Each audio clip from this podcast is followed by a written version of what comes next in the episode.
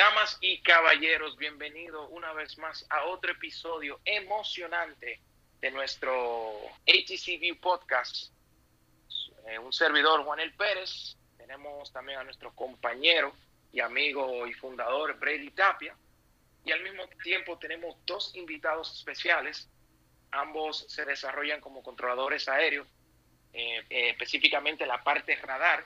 Vamos a tener de invitado al señor Roniel Gómez, que es justamente de aproximación las Américas, y de igual forma vamos a tener de invitado a nuestro amigo querido Bolívar Acevedo, que estará en representación de Torre Las Américas. Y en este episodio estaremos hablando de ambas áreas técnicas, cómo se desarrollan, cómo trabajan en conjunto. Y para iniciar, luego de un fuerte y caluroso abrazo a todos los oyentes, le damos la bienvenida a nuestro amigo Brady Tapia. Adelante, hermano.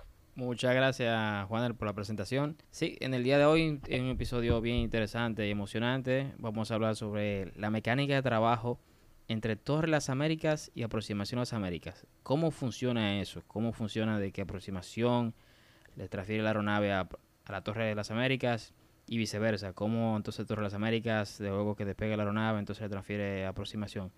Y para eso tenemos a dos colegas.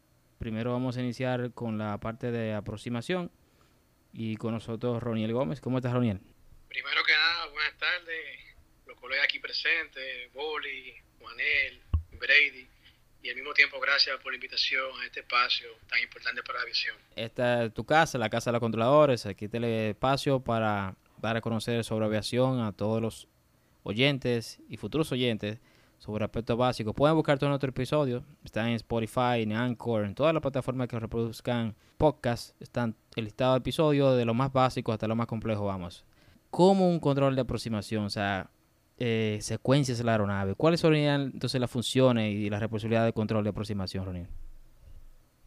Bueno, como función principal, eh, prevenir colisión entre aeronaves, evitar acercamiento entre estas por debajo de las distancias mínimas establecidas, que en nuestro caso, en la República Dominicana, son 5 millas náuticas entre aeronaves, o es equivalente en kilómetros, 9 kilómetros, de manera horizontal, o sea, longitudinal y lateral, y mil pies vertical, o sea, uno encima de otro.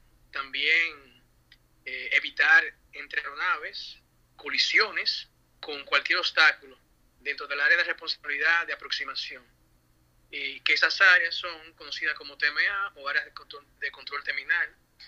Tenemos tres específicamente en la República Dominicana, está el TMA Cibao, TMA Punta Cana y TMA Las Américas, los cuales están comprendidos específicamente el de, eh, el de las Américas por un radio de 50 millas náuticas o su equivalente 93 kilómetros a partir del aeropuerto de las Américas. Entonces, de manera vertical, sus dimensiones se extiende desde el límite superior de las zonas de control de la torre, que generalmente son 2.000 pies, o desde las altitudes mínimas de área fuera de los aeropuertos, lo que corresponde a uno o lo otro, hasta 15.000 pies, según los acuerdos que existen ahora mismo entre la, aproximación a las Américas y, el ADC. Entonces, fuera de esas áreas que acabo de mencionar, toda la nave en las inmediaciones del aeropuerto al que se dirige o en cualquier parte del, espacio aéreo dentro de, la responsabilidad de aproximación. Y entre otras cosas, proveer información meteorológica y cualquier otra información, otra índole relacionada a la aviación que pueda ser importante para ese, para ese momento. Ah, ok, perfecto. Entonces, aquí el control de aproximación, por lo que tú acabas de explicar, es aproximación a las Américas, pero también da aproximación al Higüero y a la, a la Romana, ¿correcto? Tenemos exactamente cuatro aeropuertos que son el Higüero, Joaquín Balaguer, las Américas, la Romana y el aeropuerto militar de San Isidro. Son aeropuertos que están bajo la responsabilidad de la aproximación a las Américas. Bien, Roniel, o sea que bastante área de responsabilidad no es fácil. Muchas personas no se imaginan el nivel de responsabilidad que tiene el controlador sobre sus hombros cuando se sienta en el puesto de control a trabajar y más en aproximación, que se tiene que hacer cargo de la secuencia de cuatro aeropuertos al mismo tiempo. O sea que un trabajo bastante complicado, mucha responsabilidad hay que tener mucha serenidad para resolver ahí, como dice. ¿Cuáles son los factores que un control de aproximación toma en cuenta para organizar su, su, secuencia? O sea, ¿cómo prioriza? ¿Qué digo? Este va primero, este va después, este es el último. Si van todos al mismo aeropuerto, claro, evidentemente. eh, ¿cómo ustedes planifican eso y buscan la forma efectiva de hacerlo y manteniendo la seguridad de las aeronaves? Perfecto. Bueno, todo va a depender del escenario, ¿verdad? Pero situando las aeronaves que experimenten una situación de emergencia, por ejemplo, ¿verdad? Una, una condición que amerite que, que ésta reciba un trato de prioridad por encima de otras aeronaves, los factores más comunes que se toman en cuenta para llevar a cabo una buena secuencia, primero la distancia o cercanía de la aeronave hacia el aeropuerto, o sea, generalmente el que está más cerca aterriza primero, eso, eso es número uno. Lo siguiente también que tomamos en cuenta es la velocidad de desplazamiento en el descenso y en su aproximación. O sea, quien se desplace más rápido y se encuentre, o sea, las naves que se, se desplacen más rápido, que se encuentren en posiciones similares, va a entrar primero, va a entrar primero el más rápido por encima del que va más lento. Aunque el controlador puede cambiar eso de acuerdo a su conveniencia, podría hacer caso. Otra, otra cosa que se toma en cuenta es la posición geográfica respecto al aeropuerto o la pista en uso, porque puede hacer caso de que una aeronave esté más cerca del aeropuerto, pero en sentido contrario de la trayectoria del aterrizaje. Entonces, siendo así, convendría más entrar en la secuencia en la que está un poco más lejos, pero una posición más directa respecto a, la anterior.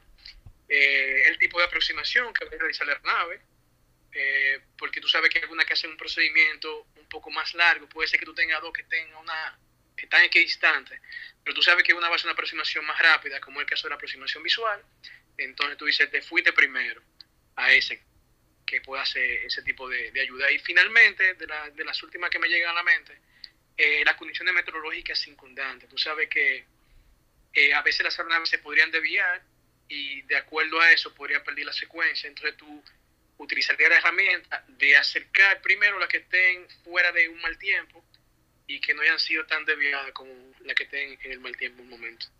Bueno, entonces, Roniel, todo lo que tú estás explicando es excelente. Lo que me surge a mí, una pregunta que posiblemente muchos oyentes tienen cierto conocimiento de aviación. Por ejemplo, tú hablas de, de, lo que es la aproximación y elegir cuál va a ser el número uno, cuál va a ser el número dos, referente a, a su velocidad y su altitud y distancia, claramente. En este caso, si tú tienes una aeronave tiene una que viene del norte, otra que viene del, este. Tienen literalmente, eh, se puede decir, la misma distancia desde, desde Caucedo, desde las Américas.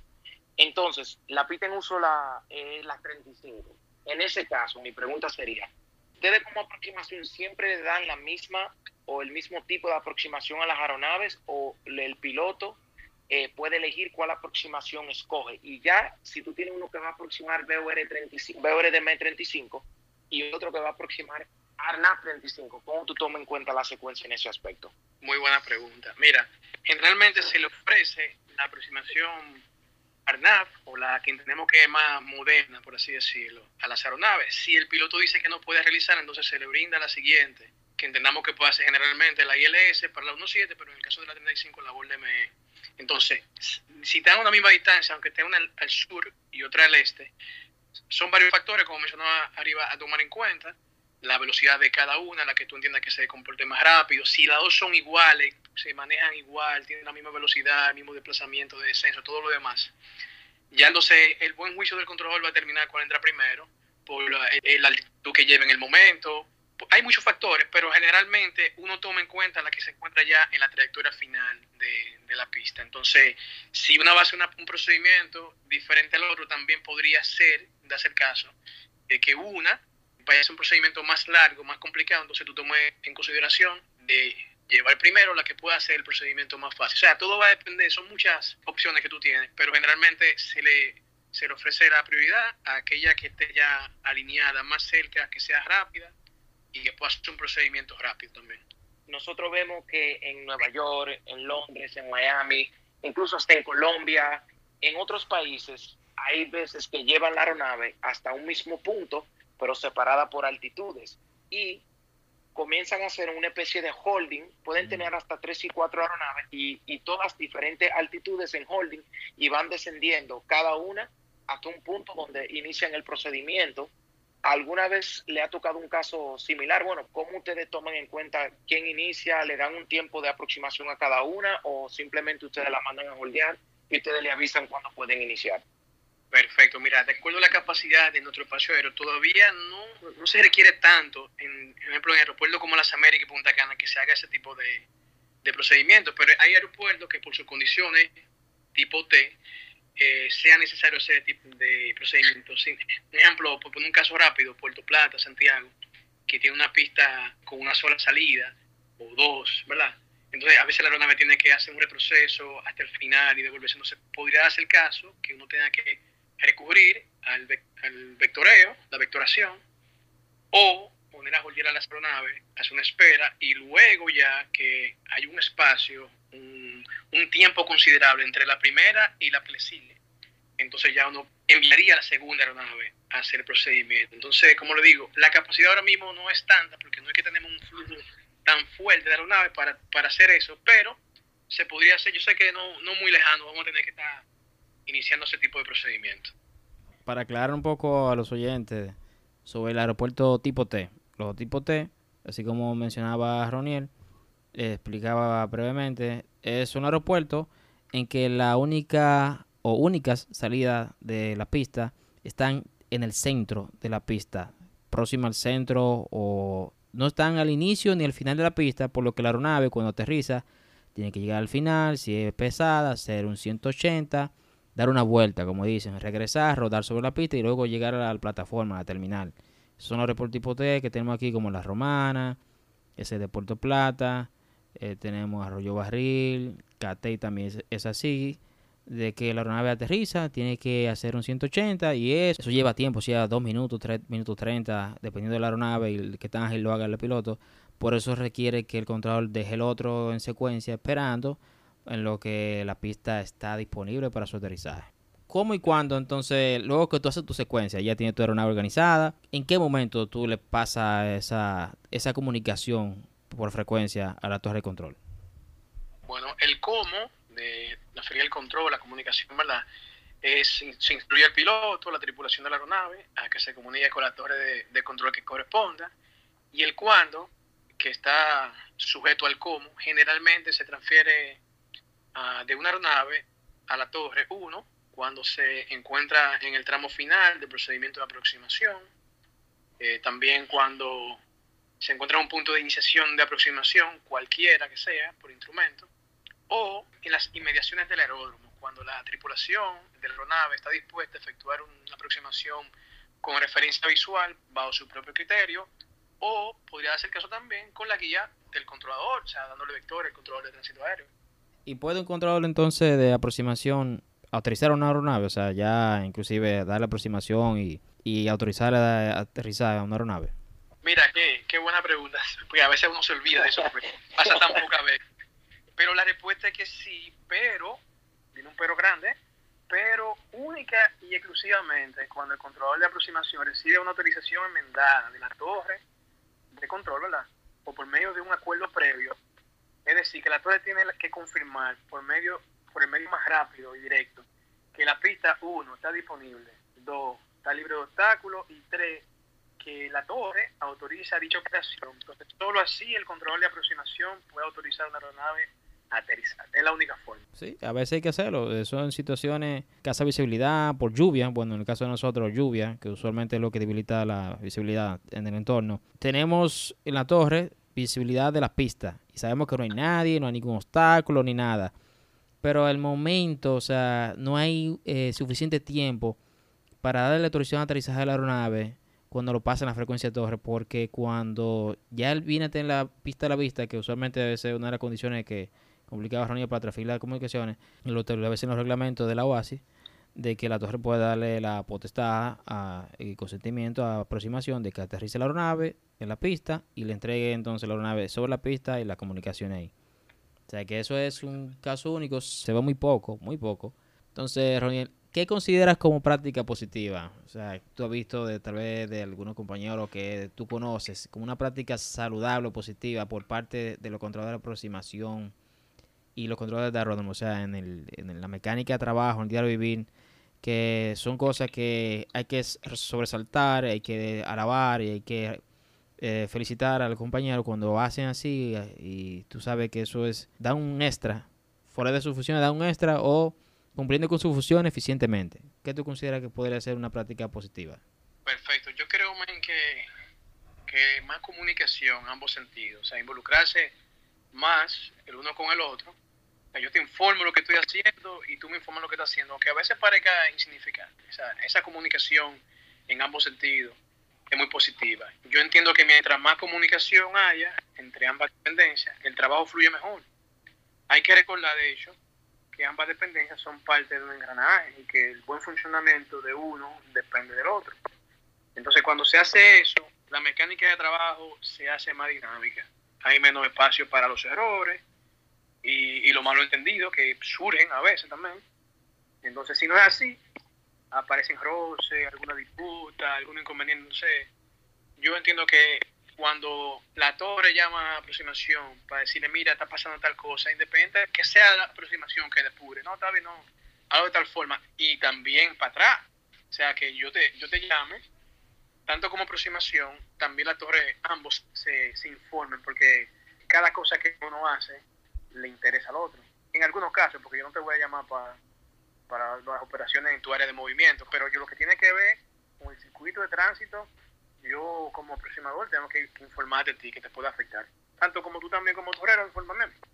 Bien, sí, a veces, a veces duda de si lo hago o no lo hago, le comunico, será factor ese de tránsito, tengo que transferirlo y siempre hay que estar pendiente de la carta de acuerdo, lo que establece, lo que debo coordinar, lo que no en todo momento y lo que hace, como tú dices, la comunicación más eficiente de, de informarles sobre tal vez sucesos que te estás observando.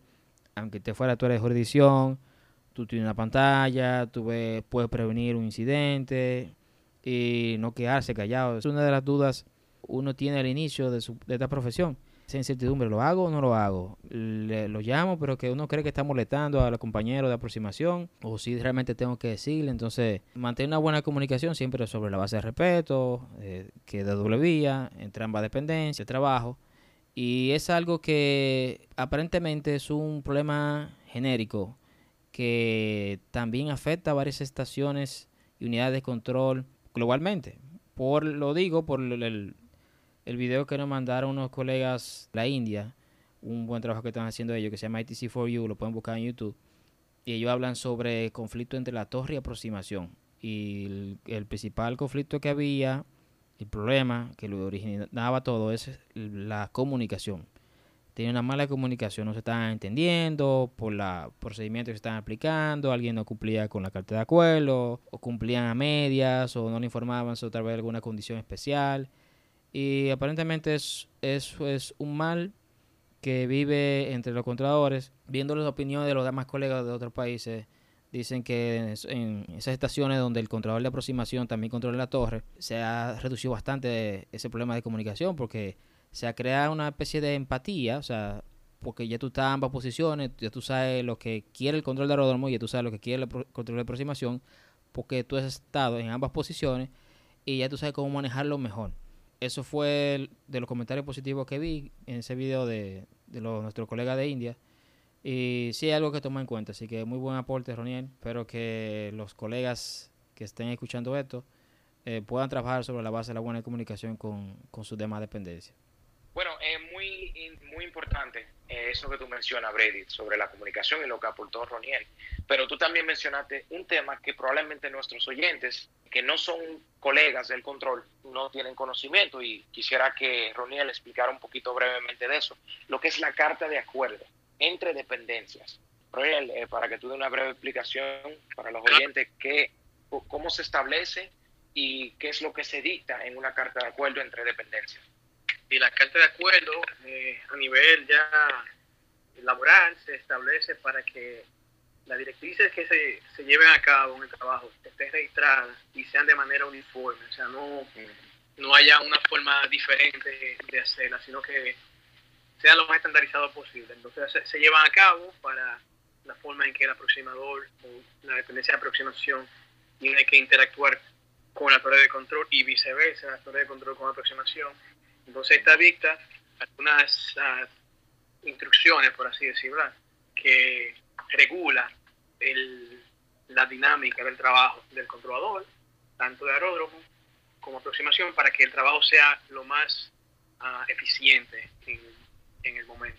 Ok, entonces Roniel, ya dicho eso, explicado lo que es la carta de acuerdo y todo, y también como eh, Brady mencionó, que en esa parte de la India ellos encontraron que al el aproximador volver a lo que sería su origen, torre de control, y poder elaborar en la torre de vez en cuando, ¿tú consideras que sería una buena idea aplicar, por ejemplo, que el aproximador en cierto momento, que sea una o dos veces al mes o cada trimestre, pueda, pueda de nuevo ubicarse en torre para, para poder hacer una especie de, de comunicación más efectiva entre ambas, ambas dependencias? Mira, yo he sido un, un propulsor de eso. En, en ocasiones hay compañeros, te, te puedo decir a confianza, de, de, la dependencia de, radar, de aproximación, de aire, que estarían dispuestos a trabajar otra vez en aeródromo, porque ellos entienden, no, no porque entienden que lo, lo, van a hacer mejor que lo que están, sino para aportar un granito de arena, ya que estamos en, tuvimos mucho tiempo en aeródromo y ahora estamos en radar, para que el trabajo sea un poquito más dinámico y se pueda hacer de una manera más enfocada a lo que hacemos. Entonces, yo estaría dispuesto, yo sé que hay muchos controladores, a que uno fuera cada cierto tiempo a la torre de control, a trabajar, a ver cómo, cuáles son las necesidades, cómo se está haciendo los trabajos ahora, y aportar alguna quizá idea, alguna experiencia para que el trabajo se haga un poquito más llevadero. Yo creo que sería, sería muy, muy, muy favorable.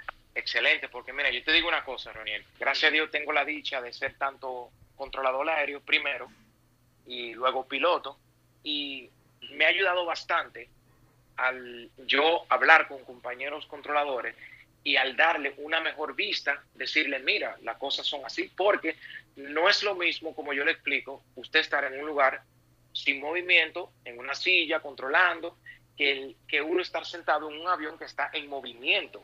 Las cosas son muy diferentes y hay muchas cosas porque es que se te abre la vista completa, o sea, tú, tú ves un mundo completamente diferente. Y de igual, de igual forma, yo considero que sí, eh, un aproximador no necesariamente tiene que ir a torre para, como quien dice, retroceder, al contrario, es como tú, tú dijiste la palabra que para mí es clave, aportar, porque ustedes no solamente tienen conocimiento de, de, control de aeródromo, porque ustedes fueron un torrero, sino que hasta ahora con aproximación ya ustedes vienen con un conocimiento que aporta en gran manera en, en, una torre de control. Ya para finalizar, ¿cuáles serían las medidas que debe, se deben poner en práctica para mitigar los errores o que tú entiendes que deberían poner en práctica para mitigar los errores? Aplicar un poco eso de seguridad operacional, de CMS. Yo entiendo que evitar la distracción. Nosotros debemos evitar ser, eh, querer estar trabajando, hacer todas las cosas uno solo. Yo entiendo que cada control debe pedir ayuda y dejarse ayudar también. No te hace mejor control por trabajar solo ni el peor por pedir ayuda. Entonces, los errores son evitables, pero solo cuando sabemos y entendemos que podemos cometerlos. O sea, si tú sabes y entiendes que tú puedes cometer error, es muy fácil evitarlo. Mientras tú entiendas que no, se, que no cometes errores o que no se pueden cometer, tú eres una presa fácil de eso. Entonces, no importa, por más bien que uno trabaje, nadie está exento de equivocarse. Entonces, vuelvo y reitero, evitar las distracciones y evitar pensar, yo puedo solo, yo me he tomado, yo soy el que tengo la capa roja y los pantaloncillos por fuera. Eso, esas actitudes egocéntricas, hay que dejarlas fuera del puesto de trabajo. El ego hay que dejarlo fuera y cumplir con un procedimiento, hacer una buena gestión del recurso humano, ya sea como parte supervisor que, o instructor, que usted vea al instruido con mucha carga de trabajo. El, el supervisor tiene que estar analizando la afluencia de tránsito para saber en qué momento tal vez que debe sectorizar más las posiciones o colocarle un asistente al aproximador pero ya casi, como tú dices, los hombres de cada controlador, cada uno de nosotros, el saber, cómo decir, ya, hasta aquí que puedo, solamente puedo con seis aviones, cinco, o me está arropando el tránsito y yo preveo que en 20 minutos voy a tener una carga excesiva de, de, de trabajo, entonces hay que reconocerlo y detenerse ese momento y mantener la seguridad operacional, que es sobre toda la cosa, o sea, mantener cada avión separado. Cabe destacar que el hecho de que tú manejes cinco o siete tránsitos no significa que tú eres más o eres menos. Lo que pasa es que el control se mantiene mientras tú puedes mantener, como tú mismo lo mencionaste, un control operacional y también mantiene una seguridad operacional de igual manera. O sea que en Estados Unidos, por ejemplo, eh, tú sabes que por sectores, y hay sectores que solamente ellos lo tienen establecido, que permiten, por ejemplo, ocho aviones. Desde que se agrega un noveno, ¿qué es lo que hacen? Abren otro sector automáticamente. Eso no lo toman en cuenta que no, porque la persona que está sentada hoy puede manejar 15 tránsito. No, el sector está capacitado para 8. Si entró el noveno, hay que abrir otro sector. Eso me lo estaba explicando un colega eh, controlador en Estados Unidos. Pues entonces, Roniel, mi última pregunta para ti, ya como tú eres controlador de aproximación en las Américas, que así mismo como nosotros tenemos muchos oyentes que son apasionados con la aviación, tenemos también oyentes controladores, pero también oyentes pilotos. En ese caso, ¿qué consejo tú le puedes dar a los pilotos que mayormente sobrevuelan siempre las Américas a una altitud X, especialmente en vuelo, condiciones de vuelo BFR? ¿Qué consejo tú le puedes dar a ellos para ellos mantener eh, un vuelo seguro, para mantenerse dentro de los márgenes aceptables para el controlador? ¿Qué consejo puedes dar a ellos? Mira, yo el más que, que le puedo decir es abocarse a las instrucciones del controlador y estar siempre atento. Está pasando mucho, bueno, si digo mucho exagero, pero frecuente en algunas ocasiones.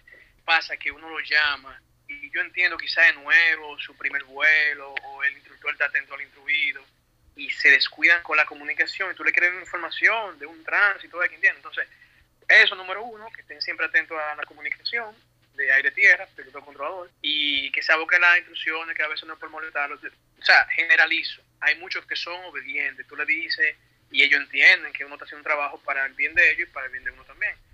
Pero hay algunos como que, no sé, quizá no, no entiendan, se pueden sentir molestos. Entonces, que se aboquen a las instrucciones, porque realmente es para el bien de ellos y para el bien de uno mismo. Entonces, básicamente eso.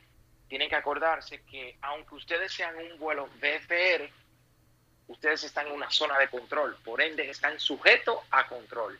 Que aunque el controlador le puede decir procede en curso o mantenga, eh, mantenga visual, si el controlador necesita que usted vire, ascienda o descienda por X o Y razón, que ustedes estén dispuestos a ayudar, ah, porque al final todo se hace es para evitar una colisión, para mantener un margen de seguridad y sobre todo lo que nuestro compañero y colega Roniel eh, quiere dejar dicho también es que mantengan siempre, aunque usted vaya hablando con un compañero, mantengan siempre a la escucha de todo lo que está pasando en la frecuencia. Que aunque no estén, aunque no estén hablando con ustedes, lo que queremos es que ustedes mantengan la escucha de todo lo que está pasando a su alrededor. Ok, queridos oyentes, continuamos, ya que tuvimos el placer de escuchar eh, a nuestro colega y amigo Roniel Gómez. Continuamos ahora con nuestro amigo y colega, con el supervisor e instructor de Torre de Control en las Américas, el señor Bolívar Acevedo. ¿Cómo te va, Bolívar? ¿Cómo te sientes? Buenas noches, buenas noches, mis hermanos. Muchísimas gracias por la invitación. Gracias a Brady, gracias a Juanel y a todo el público que hoy nos escucha. Ah, gracias. No, no, un placer para nosotros poder eh, tenerte aquí y muchísimas gracias por aceptar nuestra invitación. Y ya nosotros estuvimos conversando con Roniel sobre las funciones de aproximación y, e, hicimos también unas preguntas que él muy profesionalmente contestó. Y ahora queremos continuar ya con lo que es la, la, parte de torre de control para que nuestros oyentes, nuestros amantes de la aviación, pilotos, controladores, puedan también tener, aunque el control es general en el mundo, se puede decir que se hace, ejerce la misma función, para decirlo mejor, aquí para que, para que ellos tengan una idea de cómo nosotros nos manejamos acá en la República Dominicana. Entonces, queremos que nos expliques cuáles son las funciones y responsabilidades de un controlador de torre. Bueno, en el mismo documento establece bien literal cuáles son las funciones y responsabilidades de un controlador. En un aspecto general, podremos decir que la torre de control de aeródromos pues transmite informaciones y otorga permiso a las aeronaves que se encuentran bajo su control ¿Esto con qué fin? Más que todo es para conseguir un movimiento de tránsito seguro, ordenado y rápido en el mismo aeródromo. Y en sus inmediaciones, o sea, en la cercanía que se encuentren las aeronaves eh, sobrevolando en, cerca del aeródromo. Esto es más que todo con el fin de prevenir colisiones entre las aeronaves, o más bien accidentes para un término más llano, entre las aeronaves que están volando dentro del área de su responsabilidad eh, las aeronaves que operan bajo el área de maniobra que no es más que la parte del aeródromo que se utiliza para despegar, aterrizar las aeronaves, y una parte de ella que incluye el rodaje o movimiento de las aeronaves. Pero dentro de esas funciones no corresponde la parte de aeródromo, lo que es la plataforma, que es el área donde se hace el desembarque de, y embarque de los pasajeros, el combustible de la misma. Esa parte donde sí las personas cuando llegan al aeropuerto pueden ver, esa partecita que está bien cerca, que ve el tránsito manejando los vehículos en esa partecita. Esa parte no nos corresponde directamente a nosotros como parte de nuestras funciones. También están las aeronaves que aterrizan y despegan, las aeronaves o vehículos que operan dentro del área que anteriormente había mencionado como la pista y las áreas de rodaje de las aeronaves, o cualquier obstáculo que se encuentre en dicha área. Y entonces, esa área donde se estaciona la aeronave y desembarcan los pasajeros, ¿quién corresponde el manejo de esa área? Esa, esa área específicamente le corresponde al personal que dirige el aeropuerto directamente. Por ejemplo, en las Américas le corresponde al grupo Vinci, que es eh, los encargados del AILA, ¿verdad que sí? Entonces ellos, por ejemplo, está eh, el grupo Vinci aquí en las Américas, en Punta Cana sería el grupo Punta Cana. Ellos sí tienen su personal quienes dirigen, por así decirlo, o administran esas áreas, porque son embarques y desembarques de los pasajeros, la seguridad de los mismos, el gaseo de las aeronaves, que es el combustible. Ahí influyen muchísimas empresas que son más bien eh, partes gerenciales, influyen directamente en el, en el englomeraje completo de todo lo que concierne a la aviación, pero no pertenecen directamente a las funciones en sí de nosotros de, control. Bolívar, ya que tú mencionaste lo que es la parte que te corresponde como controlador de aeródromo, la, tu jurisdicción para más, para que se entiendan mejor, ¿cuál sería ese, ese espacio o, de, o altitudes que ustedes como controlador de aeródromo manejan, específicamente en las Américas. Exactamente. Como cada parte de un controlador en sentido general, aunque nos dividamos en tres sectores, por así decirlo, cada parte tiene una limitante. Lo que le corresponde a control en sí es desde la superficie hasta los 2.000 pies y 10 millas fuera. Es lo que comprende a las Américas. Esa es nuestra área de jurisdicción, esa es nuestra limitante. A partir de ahí corresponde a otro sector directamente. En el caso de si la dependencia de aproximación estuviera operando en su, dentro de su horario, entonces quiere decir que luego de los 2.000 pies y las 10 millas, esa área de responsabilidad quedaría sobre aproximación a las Américas sobre ellos directamente, que sería la dependencia que estuviera operando en este, en este caso como tú citas, si ellos están operando, pues sí le correspondería a ellos hasta las 50 millas fuera desde nuestro aeródromo.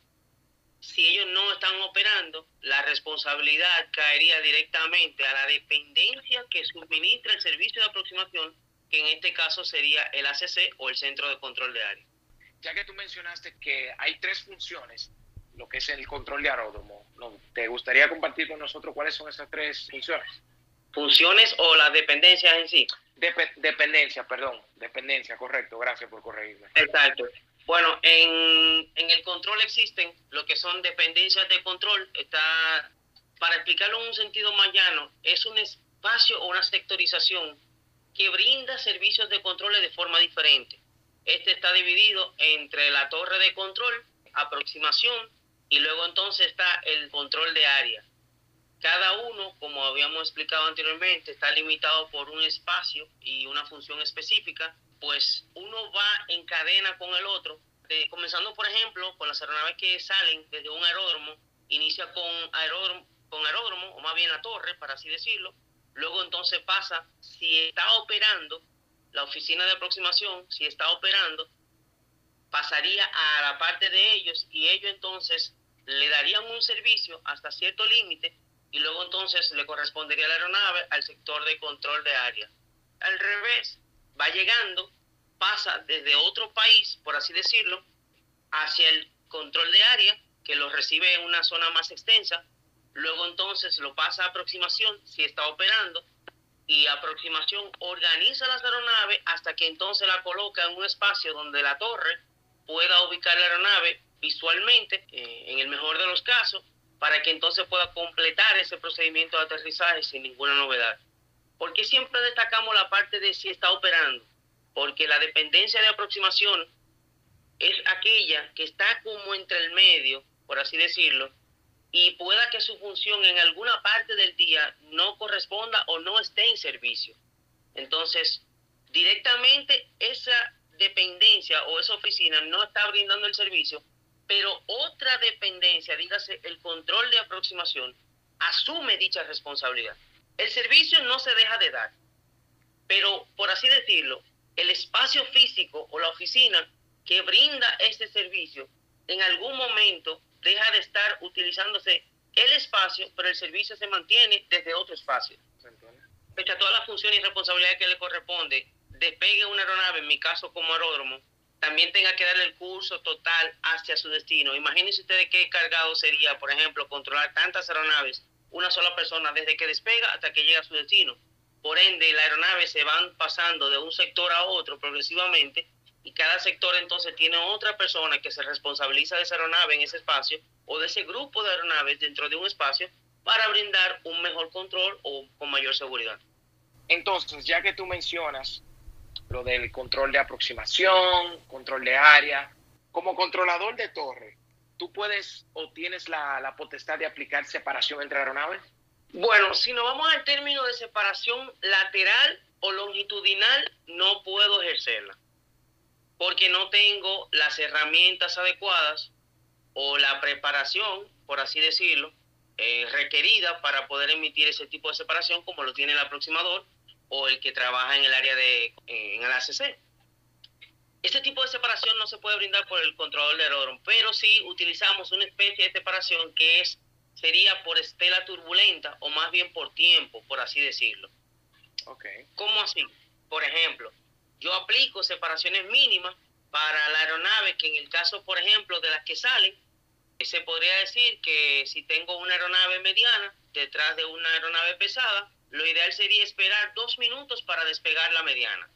Si tengo una aeronave ligera detrás de una pesada o mediana, regularmente uno espera dos minutos. ¿Para qué sería esto más bien? Cuando la aeronave despega, emite lo que son las telas turbulentas. Es como una masa de aire que tú me podrías quizá graficar un poquito más para los que escuchan, pero es la masa de aire que se comporta de manera irregular, por así decirlo, al paso de la aeronave. Si tengo una aeronave que es de un performance o de un tamaño más pequeño que estaría pasando por detrás, esa tela turbulenta estaría afectando directamente. Por eso, como no puedo emitir una separación longitudinal o lateral, pues utilizo ese tipo de separación por tiempo para así darle tiempo a que el mismo viento disipe un poco esa estela y no le afecte a la aeronave que está saliendo detrás. Bueno, ya cuando es con las aeronaves que llegan, pues regularmente no hay ese tipo de, de separación tan per se, pero en sí se aplica más cuando son aeronaves, por ejemplo, que van a despegar desde un punto central de la pista y como la que había expuesto anteriormente, que son ligeras detrás de pesada y así sucesivamente. Mira, cabe destacar que me ha pasado por experiencia que pese a dado los minutos después del, despegue de una nave pesada, que uno dirá, bueno, pero ya es suficiente tiempo para que eso se haya ido. He visto que cuando despega la ligera detrás, se ve el movimiento de la misma aeronave, cómo está luchando el piloto con la aeronave. Y ahí entonces entro en reflexión, digo, wow, pero verdaderamente que el tiempo que se le da es muy necesario, porque imagínate que yo lo hubiese despegado un poquito antes, cómo entonces directamente le hubiese afectado a esa aeronave y que hubiese podido eh, causar en, dicha aeronave ligera, ¿me entiendes? Yo sé que tú lo mencionas, Bolívar, porque en las Américas solamente las aeronaves ligeras despegan de la parte intermedia de la pista, no van hacia el inicio de la cabecera, entonces cuando es parte intermedia de la pista, hay que recordar a los colegas de que sí, una aeronave ligera despega atrás de una mediana pesada, de una parte intermedia, son tres minutos, pero si de la parte inicial, son dos minutos en cada caso cabe también destacar que ese tipo de fenómeno ocurre y que la aeronave ligera, porque mucha gente diría que no, y yo sé que uno en la torre de control no lo haría, pero lo que la estela turbulenta se genera cuando el avión comienza a generar sustentación, y eso mayormente ocurre cuando el avión alza el vuelo, cuando está en el aire ya. Entonces, si tú tienes una aeronave pesada despegando y la aeronave hace carrera de despegue, se toma aproximadamente unos, dígase, 4 a 5 mil pies de pista para el despegue, una aeronave pesada. La aeronave ligera puede despegar cuando ya el chorro de reactor, o sea, la turbina o el motor del avión no sea efecto para él, pero siempre y cuando él evite la trayectoria de ascenso de la aeronave que acaba de despegar o en su defecto despegue un punto mucho antes de, cuando despegó la aeronave grande y puede efectuar de inmediato, en ese caso la aeronave ligera evitaría la estela. Ahora, si la aeronave ligera despega y mantiene el rumbo de pista y se ve dentro del, del como diríamos, el downwash de lo que esa tela turbulenta genera. Por debajo, por así Exacto, por debajo. Porque si tú puedes despegar, despegó un 747, tú puedes despegar hasta un minuto después del 747, pero siempre y cuando tú vas a mantener una tasa de ascenso, lo cual te garantice que tú siempre vas a estar por encima de la trayectoria del 747, tú no vas a tener ningún conflicto, porque cabe destacar que la estela turbulenta es hacia adentro y hacia abajo, por eso es que se queda dentro de la zona. Entonces, eso es un dato a tener en cuenta, pero eso solamente lo determina el piloto y dependiendo del conocimiento que tenga, porque ningún controlador aéreo le digan, ah, yo estoy listo para la salida, créanme, señores, que el controlador le va a decir mantenga fuera de pista. Mantenga posición, así mismo es. Exactamente.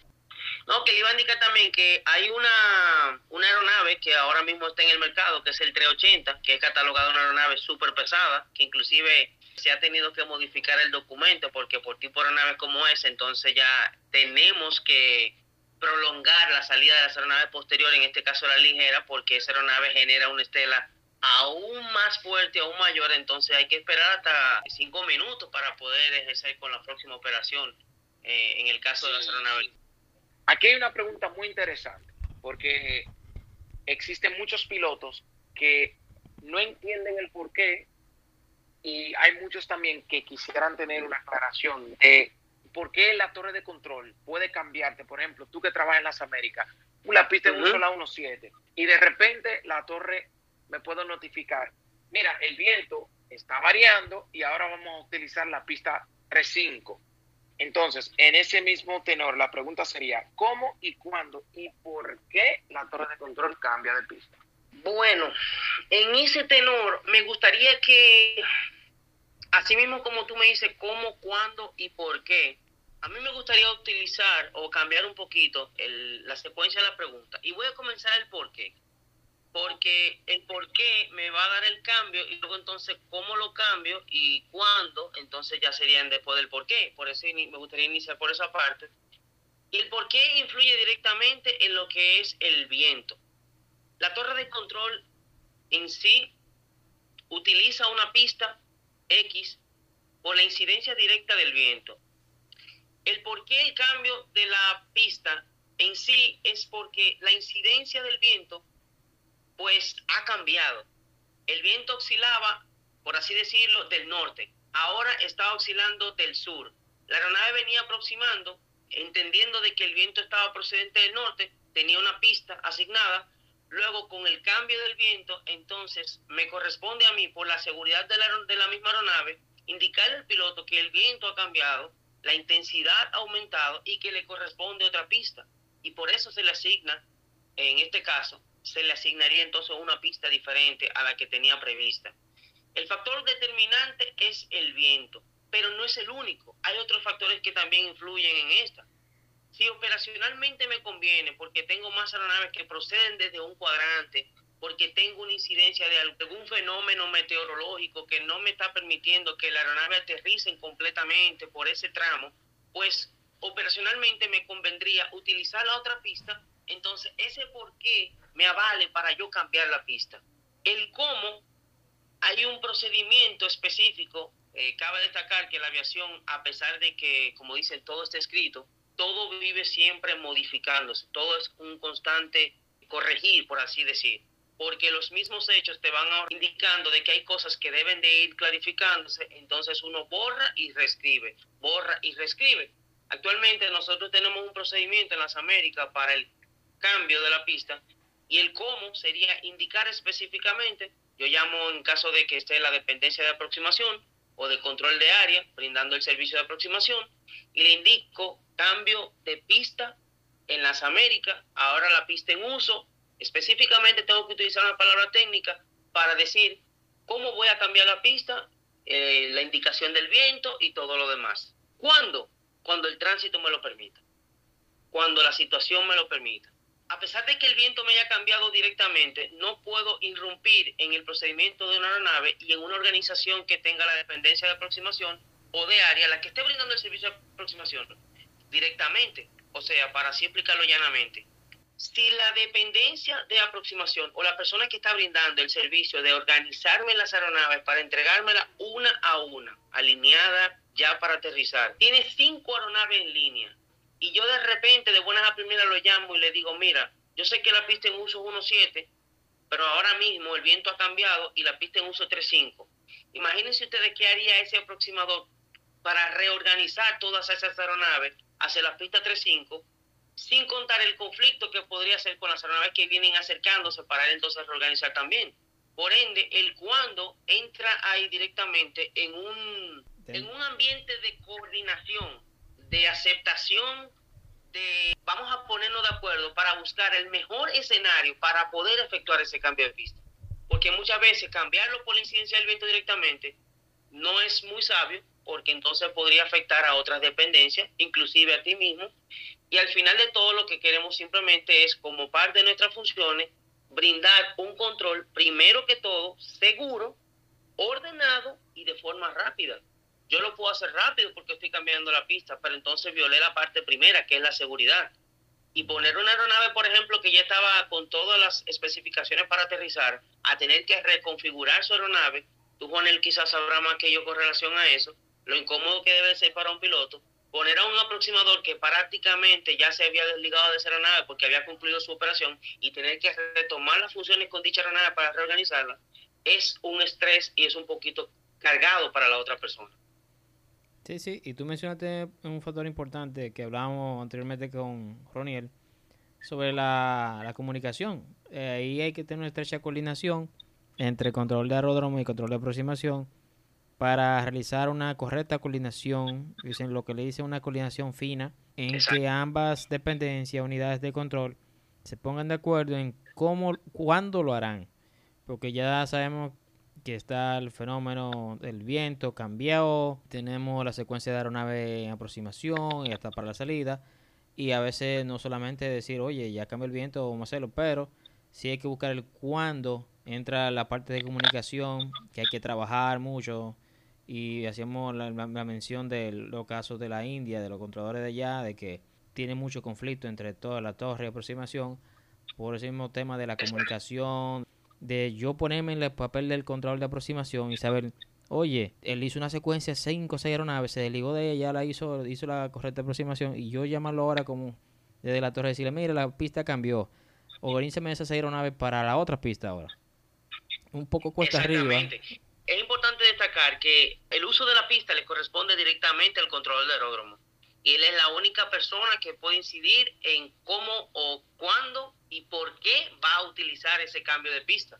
Directamente en la torre de control. Ahora bien, aunque el controlador de aeródromo tenga la potestad y la todo le avale a que él es que le use ese, esa pista a su conveniencia, él tiene que utilizar también la capacidad de poner o colocar los factores de los otros compañeros y no entorpecer el trabajo de los demás, porque al final es un servicio que queda simplemente del país, no es directamente de Torre Las Américas, no es directamente de mi caso de Bolívar que estoy controlando, sino es el país que está, que si pasa cualquier incidente, es el país que se ve afectado directamente. Si el aproximador quedó mal, los controladores de República Dominicana quedaron mal, no la persona que quizás estaba ahí. A nivel internacional vamos a quedar mal eh, ante todos los otros países, ¿verdad que sí? Entonces, por ende, mi acción tiene que pensar no solamente en lo que me conviene a mí, sino también en el favor de mi compañero. También cabe destacar, para añadir, finalizando esa parte, que para los oyentes, que el controlador tiene muchas herramientas en la torre de control, muchos eh, instrumentos que nos indican lo que sería la tendencia del viento en el caso del viento. Exactamente. nosotros como nosotros tenemos una vista 360 que nosotros podemos ver completamente norte, sur, eco y, oeste, nosotros podemos también identificar cuando un mal tiempo se aproxima. Y por ende nosotros tenemos un instrumento cual nosotros podemos cambiar instantáneo el viento por el cómo se refleja al momento, cómo estará el viento en dos minutos, cómo estará en diez minutos. Y eso nos da la facilidad de poder informar la aproximación, que aproximación, a diferencia de nosotros, está eh, básicamente en un cuarto cerrado y nosotros podemos tener una comunicación efectiva y comunicarle, mira, aproximación de parte de este Torre de las Américas, nosotros estamos, el viento está ahora teniendo un poco de tendencia a proveniente desde el sur. Por ende, hay ahí mismo aproximación puede preguntar qué es la intensidad para informarle a los pilotos, porque al final el, el piloto tiene un máximo de viento cruzado o máximo de viento de cola para aterrizar. Entonces, al, la torre de control informar la aproximación, cómo, cómo se está comportando el viento, automáticamente en la aproximación le informa al piloto y el piloto toma una decisión. Pero, como tal explicó nuestro compañero y colega Bolívar, no es algo que se hace, ah, porque yo quise hacerlo es porque nosotros queremos velar, primero que todo, por la seguridad. Entonces, si nosotros consideramos que la seguridad se mantiene y no va a afectar otras aeronaves que vienen también en el tramo de aproximación, pues entonces nosotros podemos proceder con la debida coordinación, informando la aproximación lo que está sucediendo y bajo una coordinación efectiva se puede efectuar un cambio de pista. Bueno, queridos oyentes, yo creo que al igual que yo, ustedes tienen que estar felices por esta entrevista, porque yo me he dado este banquete de información. Mira, que siempre, bueno, eh, como dicen, un buen piloto siempre está aprendiendo, al igual que un buen controlador siempre está aprendiendo, porque esta aviación sigue cada día más creciendo y tal como expuso nuestro amigo Bolívar, que aunque tú tienes algo escrito hoy, mañana puede cambiar completamente y uno siempre tiene que estar leyendo, leyendo. Entonces eso me trae a mi última pregunta para ambos, tanto para Roniel como para Bolívar. Vamos a empezar por Bolívar Acevedo. Bolívar, si fueras controlador de aproximación, ¿qué harías diferente o cuáles elementos entiendes complementan un buen servicio de control? Mira, siempre uno dice, desde la posición de control, siempre nosotros decimos, bueno, cuando yo esté, como dicen en el árbol popular, cuando estemos de aquel lado, cuando yo me siente en la otra silla, cuando yo esté sentado de aquel lado, yo no voy a hacer las cosas así. Hay muchas cosas, por ejemplo, que a, nosotros como controladores de aeródromo nos gustaría que el aproximador pues eh, entendiera desde nuestro punto de vista. Lo que pasa es que también son dos mentalidades diferentes, son dos posiciones diferentes. Porque también pasa el escenario de que yo he visto, digo, óyeme, ¿y por qué tú que estabas de este lado, ahora cuando estás de aquel lado, por qué tú actúas de la misma forma que tú decías que no ibas a hacer?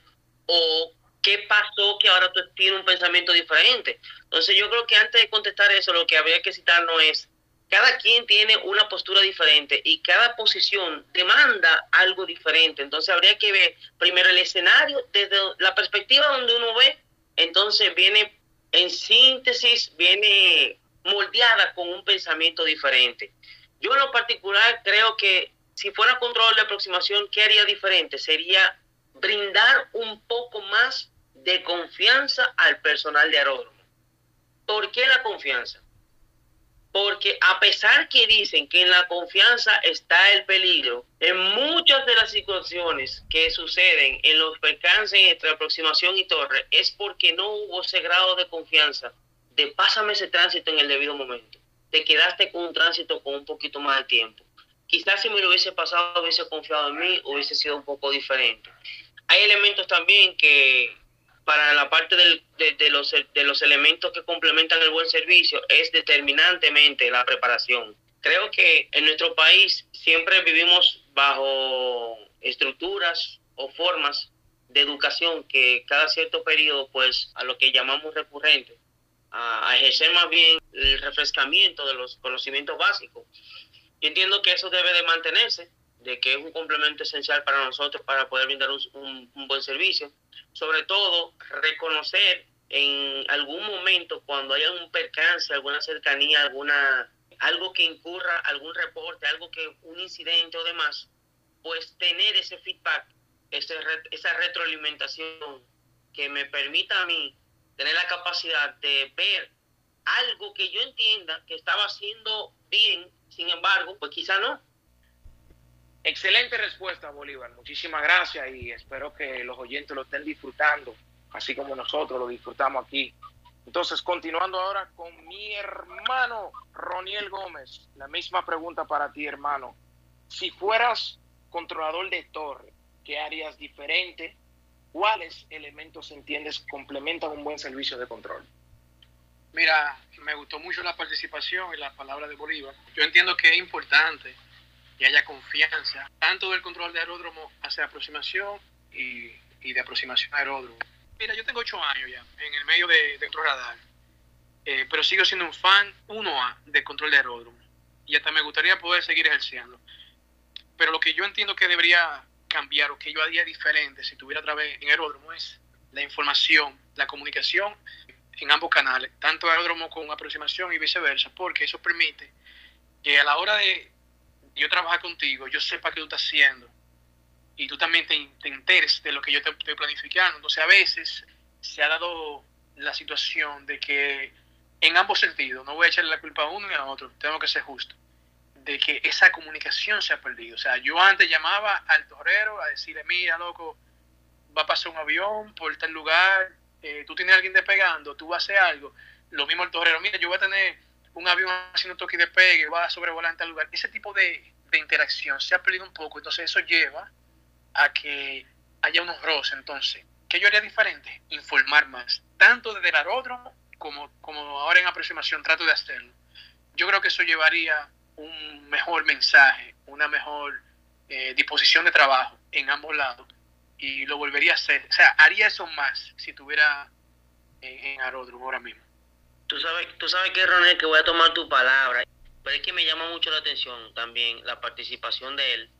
Me gustaría que desde ahora inclusive se tomara la parte, como en Estados Unidos, todos llegamos a un mismo salón y todos tenemos la capacidad de ejercer cualquier dependencia de control.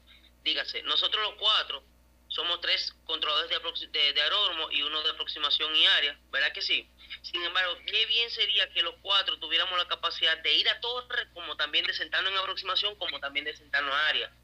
Los cuatro tendríamos el, la misma visión porque estamos sentados en ambas sillas, pero los cuatro también vamos a tener que convivir directamente en una posición o la otra. Así nadie se siente por encima del otro, pero así también todo el mundo va a entender el trabajo del otro. Y creo que así tendríamos una efectividad muchísimo mayor en cuanto al servicio y la calidad de control que podríamos ofrecer en nuestro país. Eso es una de las soluciones que tú aportas muy bien, si lo habíamos comentado anteriormente, eh, pueden dar a solución de estos problemas a través de que se reduce mucho en comunicación, convivencia, compañerismo, todo eso. Muchas de esas cosas son habilidades plantas de nosotros que son las que hay que fortalecer e implementar, crear talleres. Como tú mencionabas eh, anteriormente, de que tu compañero que estaba en la torre contigo luego va a aproximación que cambia su forma de ser. Bueno, eso puede dado también por conocimiento, que cambia la conducta de su hermano y el medio ambiente. ¿me entiendes? Ya está en otro ambiente de trabajo diferente. Y nosotros, en la torre de control, tiene el privilegio de contar con una vista del aeropuerto, aeródromo, a veces con una vista bellísima hacia el mar y eso hace que tu misma conducta de, individuo como contador sea diferente al que está en una oficina metido entre paredes que no sabe si de día, de noche, si está lloviendo ni nada. Entonces, eso, eso esas cosas, aparte de, de ese mismo ambiente de trabajo, el compañerismo, influyen en el cambio de conducta de esos individuos. ¿Me entiendes? Entonces, excelente los aportes los dos, lo agradezco bastante por su tiempo, su dedicación y poder sacar estos minutos para grabar este episodio. Yo, en lo personal, me siento muy agradecido y, óyeme, ha sido, fieles oyentes, yo no sé ustedes, pero yo estoy de maravilla. Yo, yo, yo, estoy ahora mismo con buen dominicano y dicen, yo estoy harto de conocimiento ahora mismo, yo estoy, yo tengo la barriga llena, como dicen, pero eh, realmente ha sido muy, pero muy bueno este momento que hemos pasado. Muchísimas gracias, Bolívar. Muchísimas gracias, Roniel, por poder compartir con nosotros este momento, por compartir conocimiento. Seguimos aportando en la aviación. a ti, mi hermano Juanel, a ti, Brady, a todo el equipo. Gracias por el espacio, por la oportunidad. Y ustedes saben que estamos hoy en las Américas, mañana no se sabe, pero donde quiera que estemos, siempre a la disposición y al servicio de los demás. Gracias, Brady, Juanel, mi hermano Bolívar también, también por la oportunidad. Y cuentan con, con un hermano que estamos trabajando juntos, independientemente de que no estemos la misma dependencia, el mismo trabajo. Bien, pues muchísimas gracias. Señores, un tremendo episodio con Roniel Gómez de Aproximación a las Américas y Bolívar Acevedo de Todas las Américas, hablando sobre la mecánica de trabajo entre más dependencia, cómo transfieren las aeronaves. En fin, un episodio bastante cargado de muy buena información sobre la asignación de la pista en uso, cambio de pista y todo el procedimiento en sí que conlleva esta mecánica de trabajo entre más dependencia, sobre su secuenciamiento, salida y llegada, todo eso. Así que muchas gracias por escuchar. Sería hasta la vuelta en otro episodio.